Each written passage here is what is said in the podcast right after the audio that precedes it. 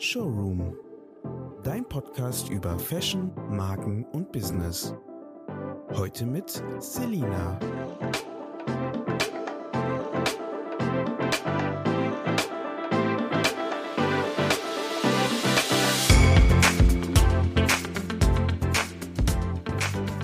Hallo und herzlich willkommen beim Showroom, der Podcast für Fashion, Business und Brands.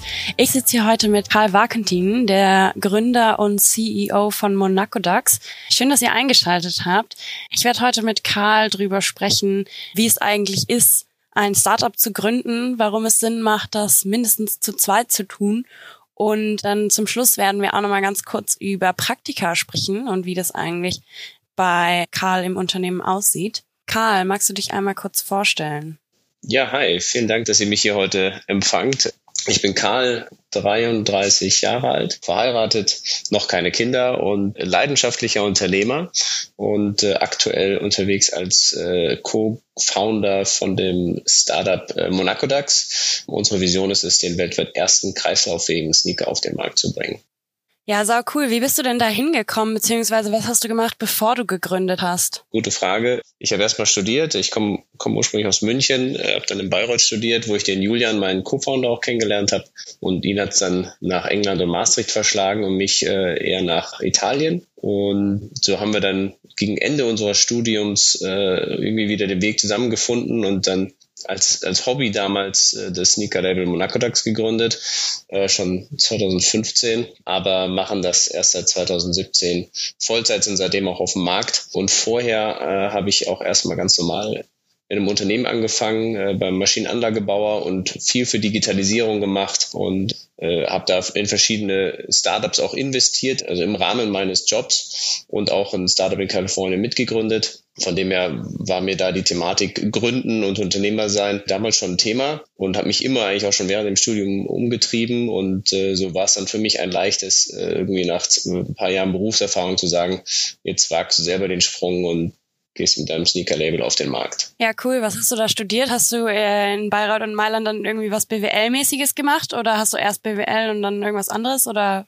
völlig Genau, nee, klassisch BWL und dann so ein Double Degree in International Management. Also sehr äh, allgemeinlastig gewesen, das Studium. Gar nicht mal, weil, also viele studieren das ja, weil sie nicht wissen, was sie sonst machen sollen, aber ähm, mich hat das immer extrem gereizt, Wirtschaft und wie die wirtschaftlichen Zusammenhänge bestehen und Unternehmertum und ähm, wollte mich da breit, breit aufstellen und äh, habe dann durch verschiedenste Praktika rausgefunden, welche Industrie und, und welche Art Arbeiten mir Spaß macht und mich interessiert. Und äh, so bin ich dann da quasi dann äh, damals im Inhouse-Consulting gelandet, äh, in dem Maschinenanlagebauer und äh, habe dann quasi da durch die Konzernstrategie einiges sehen dürfen und mit aufgebaut und dann aber gemerkt, dass eben mir teilweise die Prozesse vielleicht zu langsam sind und die viele Leute dann doch immer in großen Unternehmen in ihren Silos denken und nicht, nicht ähm, ans, ans Gesamtwohl der Firma sozusagen oder sogar über die eigene Firma hinausdenken. Und das äh, ist mir als Unternehmer extrem wichtig. Deswegen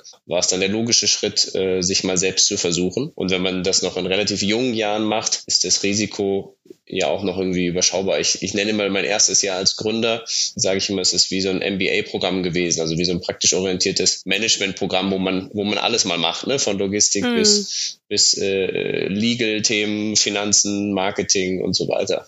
Wie kam das, dass du dich dann final dazu entschieden hast, Monarchdax zu gründen? Das ist ja schon eine große Entscheidung, so ein eigenes Startup auf die Beine zu stellen. Äh, ja, absolut. Ist natürlich erstmal eine, eine große Entscheidung, äh, aber ich, ich hatte immer diesen internen Antrieb, was machen zu wollen, was umsetzen zu wollen, irgendwie wie rauszugehen und, und äh, sich zu versuchen, ähm, ohne irgendwelche Company Policies zu haben oder, oder Leute oder Politik, die mich irgendwie zurückhält oder bremst. Und dieser innere Antrieb, äh, ich war schon immer ein sehr ungeduldiger Mensch und, und schnell was umsetzen zu wollen. Und äh, das, deswegen war das für mich so eine grüne Spielwiese. Und dadurch, dass ich eben, wie gesagt, wusste, okay, ich probiere das jetzt ein Jahr und wenn es nicht klappt, ähm, finde ich wieder einen Job und äh, kann sagen, ich habe es mal probiert. Deswegen war dann das Risiko für mich echt ziemlich gering und überschaubar sozusagen, welches Risiko man eingeht. Und man hat zwar in Deutschland noch nicht so diese Fail-Culture, dass es okay ist, auch mal was zu gründen und, und mal nicht erfolgreich zu sein, was ganz normal ist. Ähm, da sind, so weit sind wir leider noch nicht, aber es ist, glaube ich, auf jeden Fall so, dass man auch heute jederzeit wieder einen Job findet, weil es, glaube ich, grundsätzlich schon angesehen ist, ein Startup ja. zu gründen und sich mal selbstständig zu machen. Finde ich sehr beruhigend, dass du sagst oder dass du da so sicher bist, dass du, äh, wenn das nicht klappt, einfach einen neuen Job findest. Hat natürlich vielleicht auch geholfen, dass ich vorher schon mal gearbeitet habe, ein paar Jahre. Ähm, äh, wenn ich das direkt von der Uni gemacht hätte, dann und noch man gar nicht weiß, wie, wie die Arbeitswelt da draußen so aussieht, dann weiß ich nicht, ob ich diese inner, innere Sicherheit gehabt hätte. Ähm, aber von dem her war ich, glaube ich, noch jung genug, um das ohne Risiko, also man hat ja dann auch noch keine Familie und so, wo man äh, Verantwortung trägt, sondern ist nur für sich selbst verantwortlich und, und dann äh, ist das da das Risiko geringer. Also man war noch jung genug, aber eben noch nicht, nicht mehr zu jung, äh, dass man noch gar keine Erfahrung hatte. Ähm, von dem her war es eigentlich das perfekte Alter. Ja, cool, spannend. Und äh, sag mal, hast du eigentlich Marken, zu denen du aufschaust, wo du sagst, wow, die machen, also alles richtig kann man ja meistens nicht machen, aber die machen auf jeden Fall vieles richtig? Oder hast du irgendwelche Labels, die dir gut gefallen, wo du sagst, da kann man sich vieles abgucken? Es gibt kein Label, wo ich sage, die machen alles richtig und deswegen schaue ich zu denen auf weil es gibt, es gibt ganz tolle Unternehmen, die auch Nachhaltigkeit besonders gut kommunizieren. Es gibt tolle Unternehmen, die ganz tolle Produkte auf den Markt bringen. Aber es, äh, es gibt kaum ein Unternehmen, das es schafft, so attraktiv zu sein und dennoch nachhaltig und fair und das alles wirklich äh, zusammen zu vereinen. Also es gibt viele nachhaltige Brands, auch Sneaker-Brands, ähm, äh, die, die auch jedem von uns wahrscheinlich geläufig sind. Die machen einen tollen Job und die kommunizieren das auch ganz toll und, und äh, also wie Veja zum Beispiel, echt cool. Aber die gehen halt, was Nachhaltigkeit angeht, bei weitem noch nicht so weit, wie wir es, wie wir es gerne hätten. Und dann gibt's diese ganzen Brands, die irgendwie auch eine extrem hohe Desirability haben, von Luxusmarken bis hin zu Adidas und Co die ähm, halt gar nichts für, für Nachhaltigkeit tun oder vielleicht sogar noch schlimmer Nachhaltigkeit als Marketing-Tool verwenden und es dann den richtig nachhaltigen Unternehmen, also so wie uns, äh, schwer machen, glaubwürdig zu sein, weil der Kunde irgendwann sagt, ja, die, die faken ja eh alle, alle ja. nur ihre äh, Statements und da, da ist es echt äh, ziemlich schlimm, was da teilweise passiert und, und äh, wie da Unternehmen umgehen mit, mit dem Thema Nachhaltigkeit und ihrer eigenen Verantwortung, ähm, was ich auch als Mitarbeiter gar nicht irgendwie nachvollziehen kann. Und da versuchen wir sehr stark gegen anzugehen. Ähm, wir haben auch jetzt aktuell ein spannendes Projekt, was wir gerade äh, in Entwicklungsphase sind äh, mit den Jungs von Flip. Äh, das ist ein investigativ-journalistisches Startup, die Missstände aufdecken und dann versuchen, Lösungsvorschläge zu machen. Und da gibt's, äh, ich weiß nicht, ob es dir bekannt ist, äh, die Sneakerjagd kam letztes Jahr raus, wo elf Promis ihre Schuhe zurückgeschickt haben und dann wurden die mit Trackern verfolgt äh, um zu sehen, was mit den Schuhen passiert. Und die meisten werden dann doch irgendwie verbrannt oder landen auf einer Mülldeponie in, in, in Afrika. Ja. Und äh, da versuchen wir jetzt äh, ein Projekt zu starten, oder starten wir ein Projekt, äh, um dagegen anzugehen. Also wir versuchen wirklich hier aktiv was zu tun und ein Zeichen zu setzen, dass es eben auch anders geht. Mm, ja, voll. Ich finde aber, also wie du schon sagst, es gibt kein Label, was irgendwie wirklich alles richtig macht. Ich finde, das geht auch ehrlich gesagt gar nicht, weil eigentlich ab dem Punkt, wo ich produziere, bin ich eigentlich schon nicht mehr nachhaltig, weil ich was produziere, was die Welt eigentlich nicht mehr braucht, finde ich. Nichtsdestotrotz will man natürlich irgendwie bessere Produkte auf den Markt bringen und ich finde es das super, dass ihr das als Unternehmen auch probiert und da wirklich innovativ seid und versucht, es wirklich bis ins kleinste Detail nachhaltig zu gestalten. Wie sieht das denn bei dir privat aus? Also ihr habt ja diesen kreislauffähigen Sneaker fürs Unternehmen, aber würdest du sagen, du bist privat auch ein nachhaltiger Mensch, beziehungsweise würdest du dich als umweltbewusst beschreiben? Absolut. Ich würde mich sehr als umweltbewusst beschreiben und ich versuche möglichst nachhaltig zu leben. Auch da muss ich sagen, ist wahrscheinlich wie jedem von uns gelingt es mir nicht äh, zu 100 Prozent. Also auch ich fliege mal gerne in Urlaub zum Beispiel. Mhm. Von dem her ähm, glaube ich, das, das fällt uns, uns entwickelten Ländern ja sowieso schwer. Wir sind ja sowieso diejenigen, die am meisten die Umwelt belasten. Ja. Von dem her ist das ein Thema, äh, an dem ich selber auch noch arbeite. Ich versuche aber viel zu neutralisieren, also Klimaneutralität herzuschaffen, indem man eben Projekte fördert und das machen wir als Unternehmen ja auch. Also mhm. wir äh, als, als Monaco DAX sind, die Firma ist klimaneutral, also von Kaffeemaschine und wie jeder Mitarbeiter ins Büro kommt, jede Geschäftsreise, aber auch eben jedes unserer Produkte.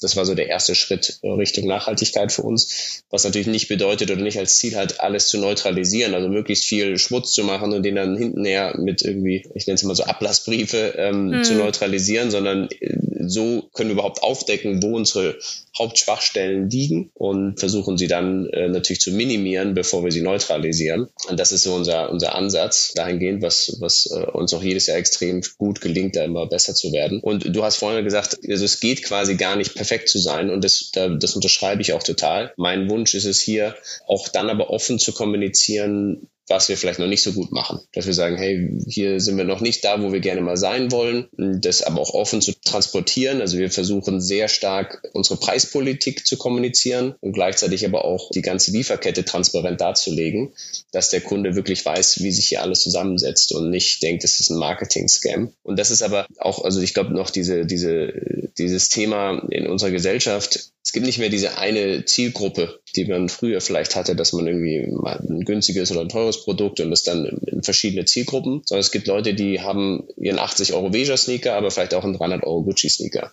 und sind theoretisch offen für jede Art von Sneaker zu kaufen. Und ganz viele kaufen unsere Sneaker nicht, weil sie denen zu teuer sind, obwohl sie nachhaltig und, und lang haltender sind und so weiter. Und die Leute, die viel Geld ausgeben könnten, die geben es oftmals auch nicht äh, für unseren Schuh aus, weil die dann eher ein Statussymbol haben wollen. Also noch ist Nachhaltigkeit und, und diese Transparenz, diese Ehrlichkeit, noch haben wir es nicht geschafft, da wirklich flächendeckend irgendwie auch so ein Statussymbol draus zu machen. Und das ist eben unsere Vision, die wir versuchen umzusetzen, dass das noch marktfähiger wird. Jetzt hast du ja das Unternehmen nicht alleine gegründet, sondern mit Julian Hermsdorf zusammen.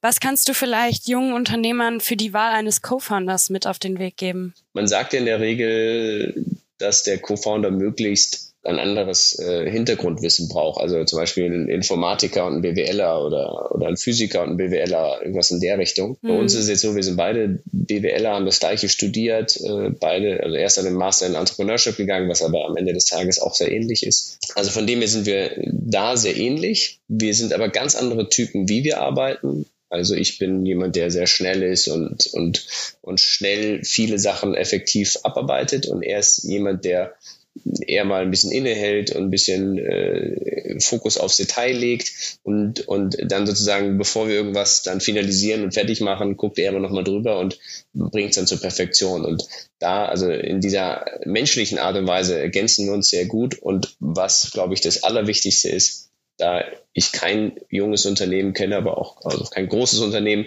wo es immer nur gut läuft, sondern eben auch viele Ups und Downs gibt, braucht man jemanden, der einen total verstehen kann. Also äh, bei uns ist das wirklich, wirklich super. Also wir, wir kennen genau unsere Stärken und Schwächen und man kann mal, man kann sich mal gehen lassen und der andere nimmt einem das nicht übel. Und das ist, glaube ich, sehr wichtig, weil es viele Situationen gibt, wo es wo es halt doch mal nicht so einfach ist ähm, oder sich nicht so unter Kontrolle hat.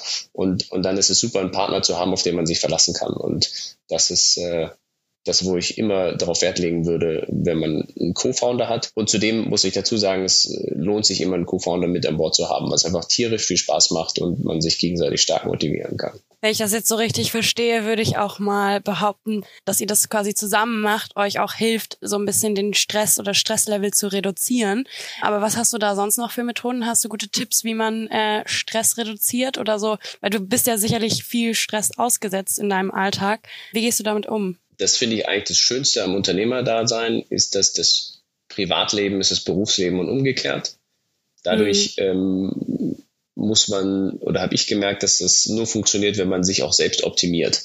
Also jetzt nicht nur in Themen wie Effizienz, aber eben in Themen, wie man, wie man mit Situationen umgeht, wie man sich als Mensch weiterentwickelt. Also dieses, dieses klassische Self-Development, was ja immer wieder jetzt auch ein Buch nach dem anderen dafür entsteht, das ist schon, macht mir sehr viel Spaß. Also sei es jetzt von Meditation oder gibt's diesen 5 AM Club ähm, und also wie man halt sich selber sein Privat- und Berufsleben optimal ausrichtet, dass man äh, auch doch irgendwie abschalten kann, weil man geht jetzt sicherlich nicht in Urlaub und lässt den Stift fallen und, und alles ist vorbei ähm, als Unternehmer, aber gleichzeitig brauchst du auch im Alltag immer wieder deine Ruhemomente und musst abschalten können oder mit einem gewissen Stresslevel leben können. Und da also habe ich jetzt nicht die eine Faustregel, aber ich würde sagen, bis heute lerne ich da noch und habe aber in den letzten fünf Jahren einfach extrem viel gelernt, wie man mit, mit Situationen umgeht. Und da hilft es natürlich, ähm, oder muss jeder für sich seine eigenen Wege finden, wie man sich den Stress nicht zu sehr zu Herzen nimmt.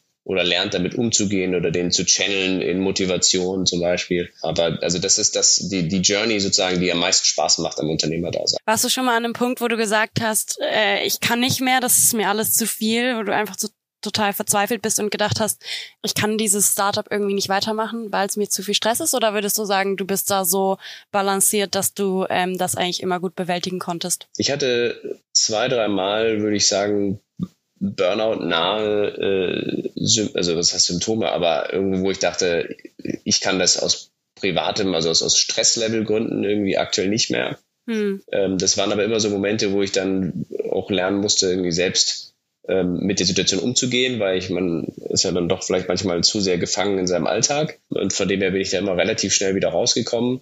Und dann gibt es wie in jedem Startup natürlich viele Ups und Downs. Ähm, jedes Jahr von einer neuen, von einer Finanzierungsrunde steht oder so, dann immer denkt, okay, entweder geht es jetzt voll ab oder wir gehen pleite. Das ist, äh, ist ja auch bei jedem Startup, auch in jeder Größe so, immer wieder die neuen Funding-Runden. Und da gab es auch viele Ups und Downs, aber ich bin bin froh, dass ich äh, immer wieder an das, was wir machen, geglaubt habe und eben mein Co-Founder auch. Und, und dementsprechend ähm, haben wir uns immer wieder äh, hochgerissen. Aber natürlich gibt es viele, viele Ups und Downs im privaten wie im beruflichen. Ähm, und ich glaube, es ist, gehört zum Erfolgreichsein dann dazu, äh, dran festzuhalten und weiter das zu machen, an das man glaubt. Ja, voll. Ihr vertreibt ja eure Produkte weltweit. Vor was für Herausforderungen stellt dich das täglich? Ach, also äh, für einen E-Commerce-Store ist es relativ überschaubar. Ich meine, das Einzige, wenn es dann wirklich mehr ins Ausland geht, sind dann Zollthemen. Ähm, wir sind jetzt noch nicht so groß, dass wir irgendwie in den USA irgendwie ein eigenes Lager hätten oder so. Ähm, das, das jetzt noch nicht, aber theoretisch schicken wir weltweit unsere Schuhe. Und wir haben äh, Händler ähm, auch in Kanada und, und also außerhalb der EU, aber vor allem natürlich in der EU, Deutschland, Österreich. Ähm, ja, da ist es maximal das Zollthematik. Wir sind jetzt auch da noch nicht groß genug, um irgendwie verschiedene Marketingkanäle zu fahren für jede verschiedene für jedes Land zum Beispiel. Ähm, das machen wir noch komplett zentralisiert und äh, auch immer mit dem Fokus Support Your Local und, mhm. und lokale Produktion. Also das ist eigentlich, wir, wir versuchen uns da voll auf uns zu konzentrieren aktuell. Wie war das eigentlich so ganz am Anfang, als ihr euer erstes Modell entwickelt habt? Wie sah der erste Schuh aus? Und der erste Schuh sah furchtbar aus. Ähm, der, der, unsere erste Willst Idee du nicht war, mehr anziehen? nee, der, die erste Idee war eine Art äh, Mokassin äh, zu machen ähm, im Espandrie-Style. Yeah. Also einen relaxten Moccasin. Und wie es ja heute witzigerweise auch ganz viele gibt. Aber dann sind wir doch relativ schnell, also den haben wir auch nicht auf den Markt gebracht, sondern haben dann in der Produktion gemerkt, okay, lass uns doch vielleicht eher mal einen Sneaker machen. Und da haben wir eher nur ein Muster gemacht und das sah dann viel cooler aus und dann sind wir mit dem Sneaker auf den Markt gegangen. Wir hatten in der Zwischenzeit auch, auch Stiefel und Loafer und verschiedene Sachen im Sortiment, haben das aber jetzt wieder komplett reduziert. Also weil wir haben ursprünglich angefangen, nachhaltige Materialien zu verwenden. Unser erstes Material war da Loden, also Schafschurwolle, die wir mittlerweile nur noch aus Deutschland beziehen, also nicht irgendwie aus Australien etc. Ähm, ist tolle, ganz tolle äh, Geschichte für den Bauern, für das Schaf, äh, super fair und, und eben äh, super Qualität und lokal und nachhaltig produziert und gehen aber halt von diesen lokalen oder nachhaltigen Materialien. Wir haben jetzt einen veganen äh, Ledersneaker sozusagen auf den Markt gebracht. Ähm, aus italienischen Weintrauben wird er gemacht, also auch ohne Zusatzstoffe von Öl, also Kunstplastik ähm, wird überhaupt nicht verwendet. Und da ähm, versuchen wir so nachhaltige Materialien zu verwenden und sind ja jetzt dabei, den ersten kreislauffähigen Sneaker zu äh, produzieren, was noch viel anspruchsvoller ist, weil wir sind hier relativ weit in der Produktentwicklung. Da gibt es ja immer so Buzzwords wie Design for Recycle und äh, also man muss ja so einen Schuh auch hinten aus recyceln können. Und haben aber jetzt im letzten halben Jahr gemerkt, dass es auch noch gar keine Infrastruktur gibt, dann Schuhe und Klamotten wirklich zu recyceln. Also das meiste wird dann entweder von Alttextilien ähm, in dritte Weltländer als Secondhand verkauft oder eben hier verbrannt. Und ähm, äh, so richtiger Recyclingprozess besteht eigentlich quasi noch gar nicht, also ein Prozent circa. Und das äh, wollen wir jetzt verändern. Also wir gehen jetzt hier gerade auch, ähm, entwickeln jetzt die erste Anlage, wie man so einen Schuh äh, nicht nur grinden, also zerkleinern kann, sondern dann auch noch eben wieder sortenrein sortieren kann, dass man dann wirklich ähm, die, die ursprünglichen Materialarten wieder komplett sortenrein hat, um sie dann wieder zu recyceln. Also egal, ob es jetzt ein, ein Gummi ist, ähm, so wie Polyurethan zum Beispiel, Plastikstoffe bis hin zu Stoff, Baumwolle und so weiter. Und ähm, genau, das ist eigentlich das große spannende Projekt, an dem wir gerade arbeiten. Schön. Du kommst ja ursprünglich gar nicht aus der Modebranche. Wie kam es, dass du dich dann für Schuhe oder speziell jetzt am Ende noch für Sneaker entschieden hast? Äh, ich, ich komme aus dem Maschinenanlagebau. Witzigerweise landen wir da ja, wie ich jetzt gerade gesagt habe, äh, genau hm. wieder da. Ähm, also müssen wieder da irgendwie Maschinen und Technologien entwickeln. Aber die Ursprungsidee, warum wir in so eine ganz andere Industrie gegangen sind, die ja auch für aus rein Finanzsicht gar nicht mal die spannendste ist in der Modeindustrie und sehr, sehr umkämpft. Unser Gedanke war, wir wollen was nachhaltig verändern. Und die Modeindustrie ist nach der Ölindustrie der zweitgrößte Umweltverschmutzer.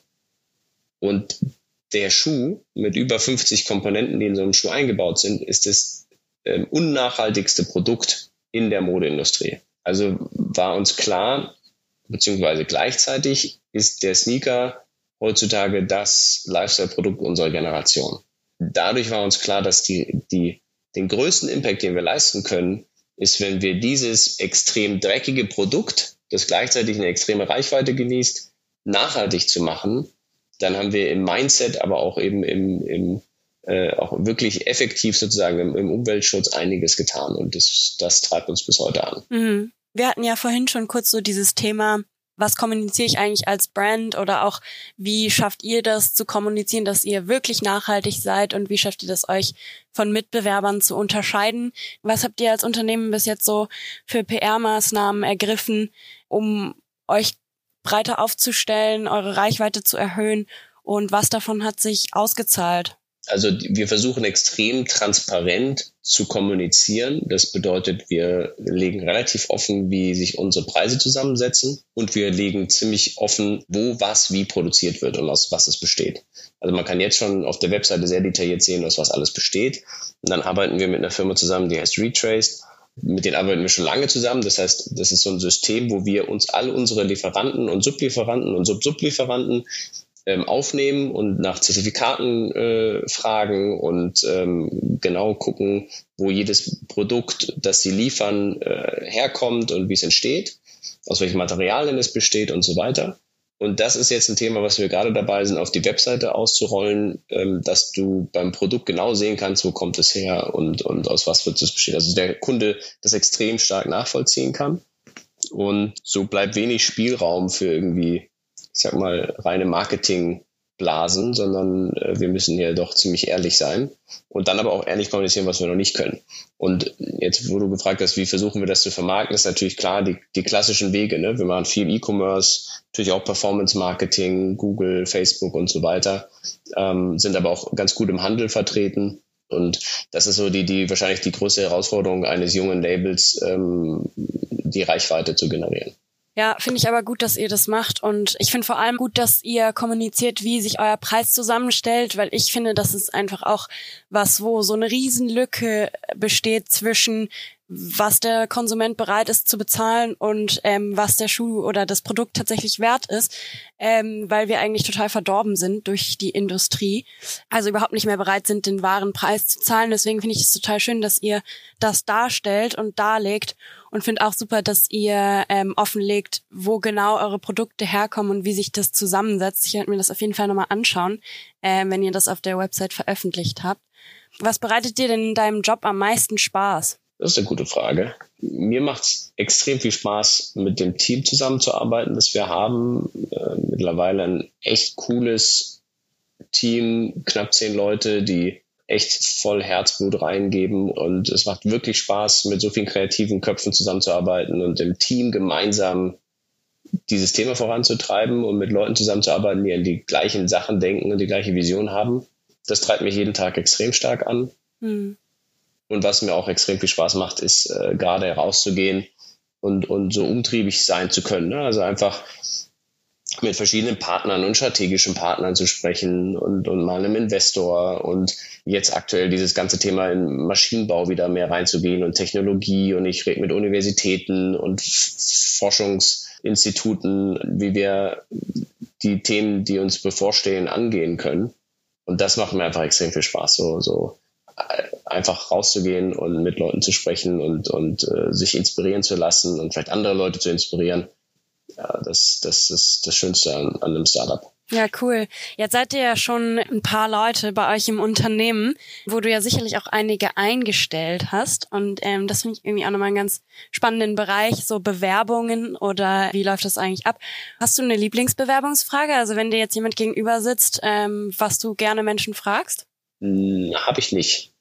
Wir machen natürlich so die, die klassischen Fragen und, und wollen sehen, wie der Bewerber mit verschiedenen Situationen umgeht. Wenn jetzt ein Kunde mal unzufrieden ist oder in einer Stresssituation und so weiter.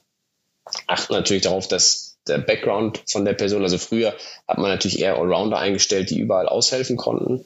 Und da hat auch mal der Vertriebsmann unser Warenwirtschaftssystem eingebaut äh, und gepflegt. Da, da, also da haben wir alles äh, gemacht und jeder musste Schuhe packen und verschicken. Äh, mittlerweile haben wir da eher, gucken wir natürlich nach Leuten mit gewissem Background Nachhaltigkeitsthema oder Textilwirtschaft ähm, oder Design, E-Commerce, Social Media und so weiter. Aber also sobald wir wissen, auch vom Lebenslauf und so weiter, dass die Person fachlich passt, geht es mir äh, hauptsächlich ums, gerade in so einem kleinen Thema, hauptsächlich ums Menschliche. Und äh, wenn ich ganz ehrlich bin, weiß ich in der Regel nach 60 Sekunden, ob die Person zu uns taugt oder nicht. Also ich bin da, ich habe da gar keine besondere Frage oder so. Ich, ich brauche einen Handshake, äh, einen Blick in die Augen und, ähm, und muss eigentlich, du kriegst ja sofort einen Vibe von der anderen ja. Person. Und mir ist eigentlich nur wichtig, dass die Person äh, smart ist und motiviert. Mhm. Und dann kannst du, glaube ich, alles schaffen. Also ich, ich hatte vor fünf Jahren auch keine Ahnung, wie man Schuh produziert oder was Nachhaltigkeit ist oder äh, Kreislauffähigkeit. Und ähm, habe mich da auch reingearbeitet und vorher in Maschinenbau, wo ich kein Maschinenbau gearbeitet, äh, gestudiert habe. Also von dem her glaube ich, ähm, äh, wenn du, wenn du einfach äh, wissbegierig bist und smart und motiviert, dann kannst du alles schaffen und, und dann passt du auch zu uns ins Team. Und deswegen diese, mich da, also ich, ich äh, habe dann einen sehr kurzen Bewerbungsprozess. Es hört sich für mich irgendwie sehr danach an, als ob du ein super intuitiver Mensch bist. Stimmt das? Ist das also entscheidest du im Alltag eher so intuitiv oder ähm, wie ist es ja, bei dir? Ja, doch, absolut. Ja? Extrem intuitiv und spontan und schnell. Und ähm, ja, ich würde sagen, ich, ich auch, es gibt so kaum Regrets, die ich habe, ähm, wenn ich irgendwann mal was falsch mache. Weil wenn man so schnell äh, irgendwie auch entscheidet und auch mal falsch entscheidet, kann man es halt sofort wieder auch ändern. Ähm, und und äh, von dem her ist, äh, ja, bin ich sehr intuitiv und kurzweilig in meinen Entscheidungen. Wenn jetzt unsere Hörer oder Hörerinnen vielleicht Interesse an eurem Unternehmen gekriegt haben, wie sieht das denn aus? Seid ihr gerade auf der Suche nach Mitarbeitern oder vielleicht auch Praktikantinnen? Wir sind immer auf der Suche nach guten Mitarbeitern, aber äh, natürlich in einem kleinen Team kommt nicht immer eine neue Stelle auf. Von dem her freuen wir uns. Aber also wir haben auch witzigerweise ganz viele Stellen nicht ausgeschrieben und in dem, in dem Moment, als dann eine Bewerbung kam, haben wir gemerkt, oh, genau so jemanden brauchen wir eigentlich und dann auch eingestellt. Also von dem her würde ich sagen, äh, sind wir immer offen für gute Bewerbungen und vor allem, was halt super viel Sinn macht, äh, sind Praktikanten, die bei uns drei bis sechs Monate sind und dann im Anschluss vielleicht auch bleiben. Ja, schön. Das äh, hatten wir jetzt auch schon und ähm, macht natürlich am meisten Spaß und ich glaube, im Praktikum bei uns ähm, macht extrem viel Spaß, weil man sehr viel Verantwortung bekommt von, von Stunde eins. Also bei uns wird dann kein Kaffee gekocht oder so, sondern man kriegt wirklich spannende Aufgaben und sieht extrem viel und wird voll ins Team integriert. Also ich glaube, die, die Lernkurve ist extrem groß äh, bei uns. Wie kann ich mir das denn vorstellen? Das heißt, man kommt dann als Praktikant oder Praktikantin zu euch ins Unternehmen und kann dann so ein bisschen in alle Bereiche reinschauen oder passt ihr das so ein bisschen an, je nach äh, Vorbildung des Praktikanten oder der Praktikantin? Ja, also oder? wir passen das an an die Stärken sozusagen, also die Interessen und Stärken und vielleicht auch eben dann die, die in welche Richtung man geschult ist, ja, also sei es Grafikdesign oder Textilwirtschaft und, und Nachhaltigkeit oder Marketing, Social Media etc. Aber ganz viele entdecken auch während dem Praktikum irgendwie, würden gerne mal woanders reinstuppern und es gibt dann einfach viele Aufgaben, die man machen kann. Ähm, und wir versuchen immer möglichst viel Freiraum zu geben. Also es, wir haben eine Grafikdesigner, die kommen dann zu uns und machen unsere ganzen Social Media Ads und Stories und ähm, alles, was wir irgendwie von Newslettern, alles, was wir halt grafisch umsetzen müssen und helfen da nicht nur oder unterstützen da nicht nur unseren festangestellten Grafikdesigner, sondern übernehmen auch ganz viel selber. Und dann haben wir auch eine Praktikanten, die sich ein Crowdfunding-Konzept erstellen, damit wir unser Crowdfunding mal äh, so ein größeres Projekt angehen können. Also man hat da wirklich schon sehr eigenständige Aufgabenbereiche. Ähm, und das passen wir sehr stark an den Bewerber an und an die, an die aktuelle Situation. Also da sich bei uns auch immer wieder so viel ändert, so schnell und auch immer vielleicht, vielleicht dann in der Zeit ein anderer Praktikant noch da ist, agieren wir immer sehr agil ähm, auf die Situation und, und was der Praktikant kann und möchte. Wir schauen natürlich, dass der Praktikant aber nicht nur in seiner Comfortzone bleibt, sondern auch was Neues lernt. Ja, cool. Klingt sehr vielversprechend. Jetzt ist es ja so, wenn man so über das Thema Nachhaltigkeit gerade auch in der Modebranche spricht, ähm, dann spricht man viel immer so darüber, wie wird es produziert, wo wird es produziert, was für Materialien werden verwendet. Man spricht natürlich auch über die Löhne bei den Produzenten. Aber wie sieht es denn bei euch, sage ich jetzt mal, in Deutschland aus, in eurem Unternehmen? Was ist so deine Wunschvorstellung, was du, sage ich mal, deinen Mitarbeitern gerne an Gehalt zahlen würdest? Und wie sieht das in der Realität aus? Und wie macht ihr das auch, wenn ihr so Praktikanten habt? Könnt ihr euch das schon leisten, die zu vergüten? Oder wie sieht das bei euch aus? Ja, also unsere Praktikanten äh, kriegen auch ein klassisches Praktikantengehalt nicht, nicht, nicht 100 Euro oder so, ähm, mhm. aber es ist auch keine 1000 Euro. Also es ist ja. in der Regel irgendwie ein mittlerer Betrag. Ähm, kommt auch manchmal auf die Dauer des Praktikanten an und ob man Master oder Bachelor ist oder wie viel Wissen man mitbringt. Ähm, also von dem her, das, das variiert und während Covid hatten wir versucht, keinen unserer Praktikanten abzusagen und dafür haben wir ein bisschen weniger bezahlt oder zahlen dann auch das Semesterticket für, für die öffentlichen Nahverkehre zum Beispiel. Also solche Sachen versuchen wir sehr stark zu machen. Und bei den, also man kann jetzt nicht pauschal sagen, was wir unseren Mitarbeitern bezahlen, aber Nein, dafür, dass wir von der Modeindustrie reden, würde ich sagen, ist es schon mal überdurchschnittlich, weil die Modeindustrie an sich ja nicht so wahnsinnig gut bezahlt. Und, und äh, als Startup würde ich sagen, sind wir da auch extrem gut dabei. Wir sind natürlich auch in München, uns ist bewusst, dass es auch hier teuer ist zu leben. Ähm, wir würden natürlich immer gerne mehr bezahlen, aber auch da haben wir ganz coole Programme oder arbeiten auch noch an coolen Programmen für die nächsten Mitarbeiter und, und äh, wenn wir uns weiterentwickeln, dass die Mitarbeiter nicht nur ein Fixgehalt bekommen, sondern eben auch am Unternehmenserfolg beteiligt sein können, wenn sie das über mehrere Jahre mit aufbauen und äh, somit quasi größere verschiedene Arten von Bonuszahlungen sozusagen kriegen können. Ja, super schön stimmt mich sehr optimistisch, weil ich finde, gerade so Startups, und da finde ich, kann man es fast noch am besten verstehen, ähm, haben ja immer nicht so die finanziellen Mittel, dann äh, ihre Praktikanten und Praktikantinnen zu vergüten und gerade auch so in der Modebranche, ne? Also jedes Praktikum, was man da eigentlich macht, also da kann man wirklich dankbar sein, wenn man vergütet wird. Deswegen äh, finde ich super, dass ihr das von Anfang an macht und da eure MitarbeiterInnen auch unterstützt. Karl, dann wäre nochmal interessant zu wissen, ihr produziert ja nachhaltig und stellt alles nachhaltig auf. Wie überprüft ihr das gerade bei so Zulieferern oder noch weiter hinten, noch weiter am Anfang der Produktionskette? Wie könnt ihr überprüfen, dass die auch wirklich nachhaltig sind und sich an die Regelungen halten? Also da ist der Vorteil, dass wir ausschließlich in Europa und in der EU produzieren, also in Italien und Portugal, wo es natürlich auch gewisse Gesetze gibt, Mindestlöhne etc.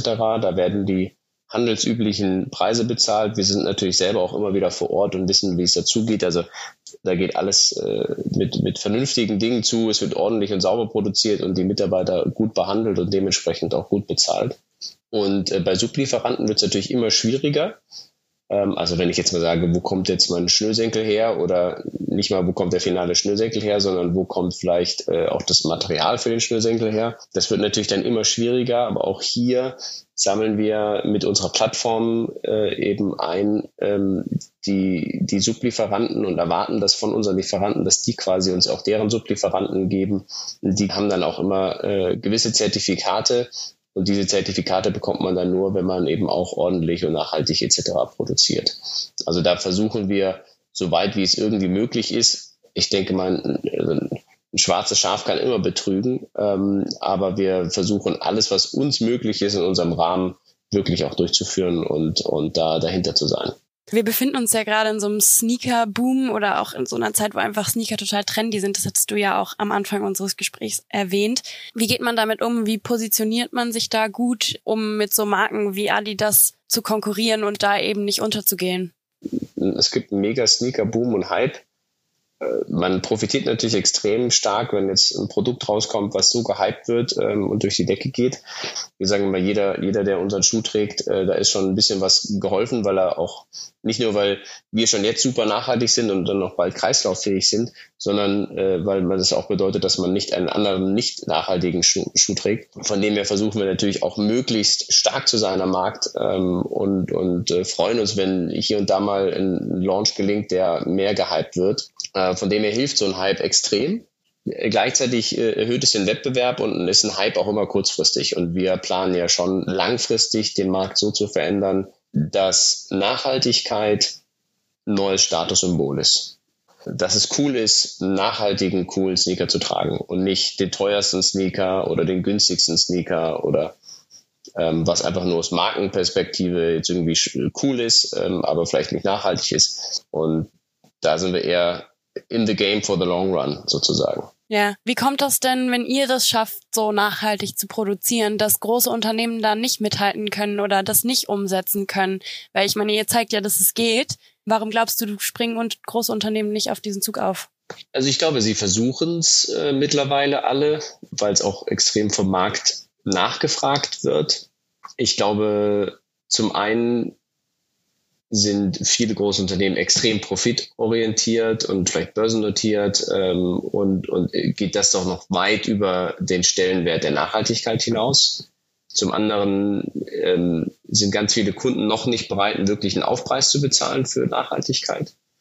Und äh, zum anderen, je größer man ist, muss man auch ganz ehrlich sagen, desto schwieriger wird es natürlich auch umzusetzen äh, und wirklich diese Kontrollen zu fügen. Also Adidas könnte dir jetzt nicht sagen, was genau in deren Schuhen äh, enthalten sind. Ähm, weil wir, also haben wir jetzt auch aus erster Linie erfahren bei Recyclingprozessen, da gibt so viele äh, Fabriken, die die Schuhe produzieren, da haben die keine Ahnung, welche Verbundstoffe drin sind und so weiter. Und interessiert ja den Kunden auch irgendwie noch nicht genug, jedenfalls äh, dafür, dass es dann keiner mehr kaufen würde. Und von dem her ist es einfach so eine Riesenmaschine äh, wie die Titanic, äh, die man halt langsam wenden kann. Und ähm, da sind wir natürlich deutlich agiler und schneller unterwegs und, und äh, ja auch irgendwo nicht nur, äh, um irgendwie jetzt möglichst schnell, möglichst groß zu werden und, und wahnsinnig viel Geld zu verdienen, sondern auch wirklich nachhaltig was aufzubauen, ähm, was einen Unterschied macht. Natürlich wollen wir damit Geld verdienen. Wir glauben auch, dass man nur so äh, Nachhaltigkeit vorantreiben kann. Also jetzt nicht durch äh, eine Spenden oder Aktionismus, sondern indem man auch wirklich zeigt, dass es wirtschaftlich tragbar ist. Aber es fällt uns natürlich deutlich leichter als, als ganz große Unternehmen. Hm. Ja, super, Karl. Vielen, vielen Dank, dass du dir die Zeit genommen hast. Danke fürs Gespräch. Ähm, hat mir Spaß gemacht und äh, äh, ich freue mich, äh, euch irgendwann mal bei Gelegenheit wieder ein Update zu geben. Danke auch an euch Zuhörer, dass ihr eingeschaltet habt. Ihr wisst, ihr findet uns auf allen Plattformen, wo es Podcasts gibt. Folgt uns auch gerne auf Social Media. Und ähm, falls ihr spannende Themen oder Gastvorschläge habt, immer gerne her damit. Ähm, wir freuen uns von euch zu hören. Bis bald. Ciao. Ciao.